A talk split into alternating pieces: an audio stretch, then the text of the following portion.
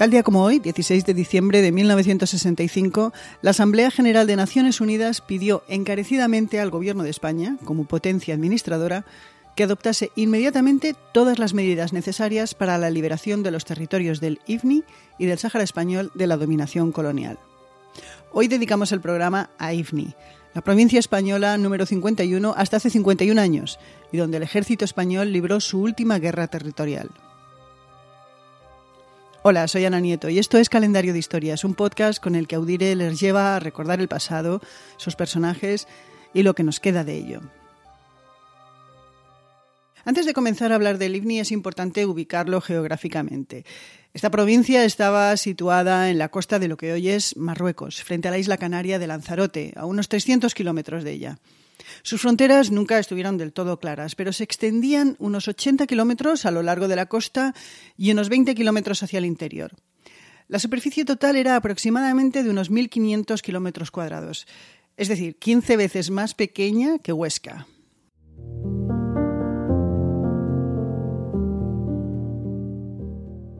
Para entender el intríngulis de cómo este territorio acabó siendo una provincia española, hay que indagar en dos momentos históricos muy lejanos entre sí.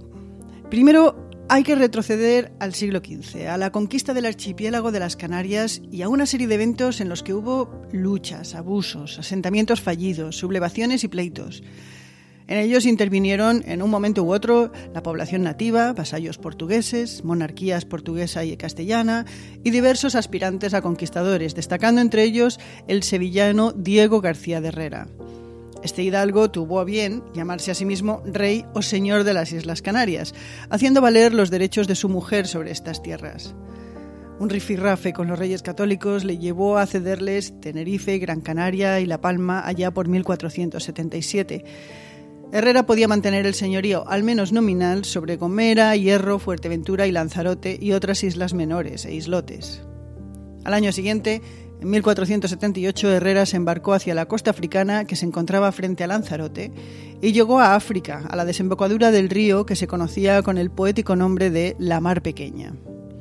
Se trataba de una zona ya utilizada por pescadores y marineros españoles que se movían por esa zona. Pero Herrera dio un paso más. Tomó posesión de esa tierra para Castilla y construyó una torre. Después regresó a Lanzarote y murió al año siguiente. Pero la torre, que se conoció por diversos nombres, comenzó a ser utilizada como base para cabalgadas, es decir, expediciones en busca de esclavos. En apenas unos años fue destruida y reconstruida antes de ser abandonada definitivamente en 1524, cuando los bereberes consiguieron expulsar a los castellanos. Y esa presencia mínima durante menos de 50 años tendría un gran significado 400 años más tarde.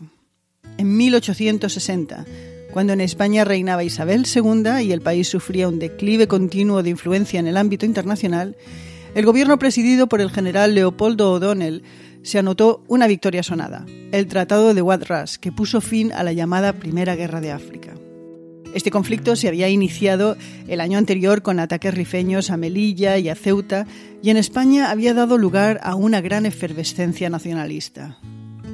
El Tratado de Paz de Wadras, firmado entre España y el sultán de Marruecos, acordó, entre otras cosas, el aumento del perímetro de Ceuta y de Melilla, el de esta última ciudad hasta donde alcanzase el disparo de un cañón conocido como el Caminante. Y aunque no se consiguió la codiciada plaza de Tánger, sí se obtuvo la de Tetuán, y además se cedió a España el Ifni, en base a la torre que Herrera había construido en el siglo XV. Lo cierto es que nadie sabía dónde exactamente se había construido la torre. Se propusieron diversas opciones y al final se decidió que era la ciudad de Sidi Ifni. Y así fue. Ese territorio se concedió a España. A España de ese territorio minúsculo le interesaba su riqueza pesquera, pero poco más. Tampoco le interesaba que hasta 1932, durante la Segunda República Española, no se decidió ocupar Ifni. Y para aquellas el territorio era incluso más pequeño que lo acordado en el Tratado de Wadras a mitad del siglo XIX, porque un acuerdo en 1912 entre España y Francia había reducido su extensión. Finalmente fue en 1934 cuando el militar Osvaldo Capaz tomó posesión de facto de Sidi Ifni, la capital del territorio. A continuación, aseguró el control sobre el resto del IFNI, según se especula, sobornando a los caídes indígenas. Durante la Guerra Civil Española este diminuto territorio se decantó desde el minuto uno por el bando sublevado. Y durante el conflicto librado en la península durante los tres años siguientes participaron 9.700 soldados indígenas bajo mandos españoles y organizados en tabores. Alcanzaron fama como los tiradores de Ifni. Ya en 1946 el Ifni pasó a formar parte de lo que se denominó África Occidental Española junto con Cabo Yubi y las dos provincias que componían el Sáhara español, Río de Oro y seguía el Amra. Pero todo cambió en 1957, cuando un año después de la independencia de Marruecos estalló la guerra del Ifni. A día de hoy, la última guerra que libró el ejército español, aunque nunca se declaró formalmente. Por un lado, el autodenominado Ejército de Liberación Marroquí, compuesto por nacionalistas apoyados por el rey Hassan II por el otro el ejército español. Se estima que participaron, por parte española, unos 10.000 militares, incluidos los miembros de la Legión. Marruecos sufrió unos 800 muertos y 300 los españoles, aunque hubo también 574 desaparecidos.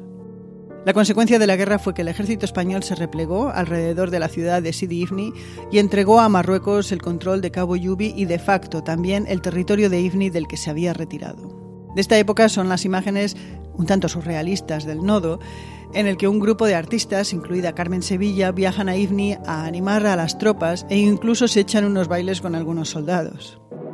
Hasta Sidi Ifni llega en avión una embajada española de arte, alegría y generosidad. En Sevilla, madrina de la segunda bandera de paracaidistas, despierta el entusiasmo de los soldados en uno y otro campamento. No le faltan acompañantes espontáneos para el baile sobre el tablado. Acabada la guerra, Ifni pasó a tener la consideración de provincia española. Estaba conectada con el resto de España mediante dos vuelos, el Madrid-Sevilla-Ifni y el Canarias-Sáhara-Ifni. En 1965, cuando la ONU pidió a España la descolonización de Ifni y Sáhara, en Ifni vivían unas 50.000 personas, de las que poco más de 9.000 eran de origen europeo. Cuatro años más tarde llegó el momento de irse. Se cerró el acuerdo llamado de retrocesión con Marruecos y el 30 de junio de 1969 se repatrió a los españoles, tanto a los vivos como a los muertos. Y se arrió la bandera. Hoy, para la mayoría de los españoles, el IFNI vive en esa región remota que es el olvido. Y otros 16 de diciembre pasaron otras cosas interesantes. En 1497, Vasco de Gama se convirtió en el primer europeo en navegar paralelo a las costas orientales de África. En 1631, una erupción del Vesubio enterró bajo lava varias aldeas y mató a 3.000 personas, mientras que en 1707 tuvo lugar la última erupción del monte Fuji, en Japón.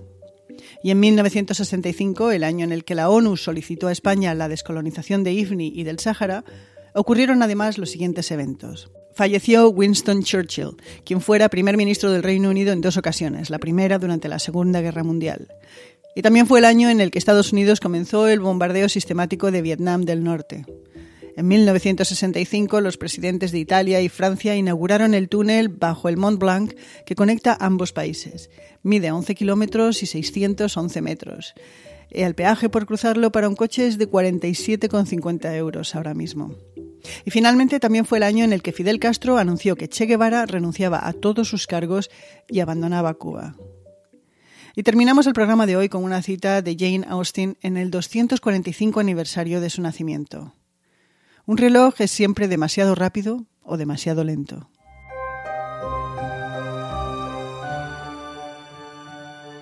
Y esto ha sido por hoy Calendario de Historias, un programa de Audire Podcast. Estas somos Mariluz Rodríguez y quien les habla, Ana Nieto. Mañana será otro día. Estaremos aquí.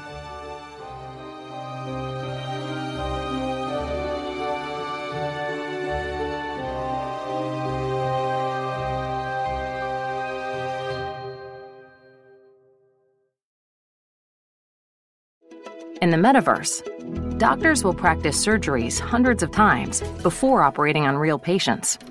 The metaverse may be virtual, but the impact will be real. Learn more at meta.com slash metaverse impact. Karen is the proven expert in addiction treatment. A recent independent study showed that 94% of Karen patients were still in recovery 90 days post-treatment. Visit caron.org slash real.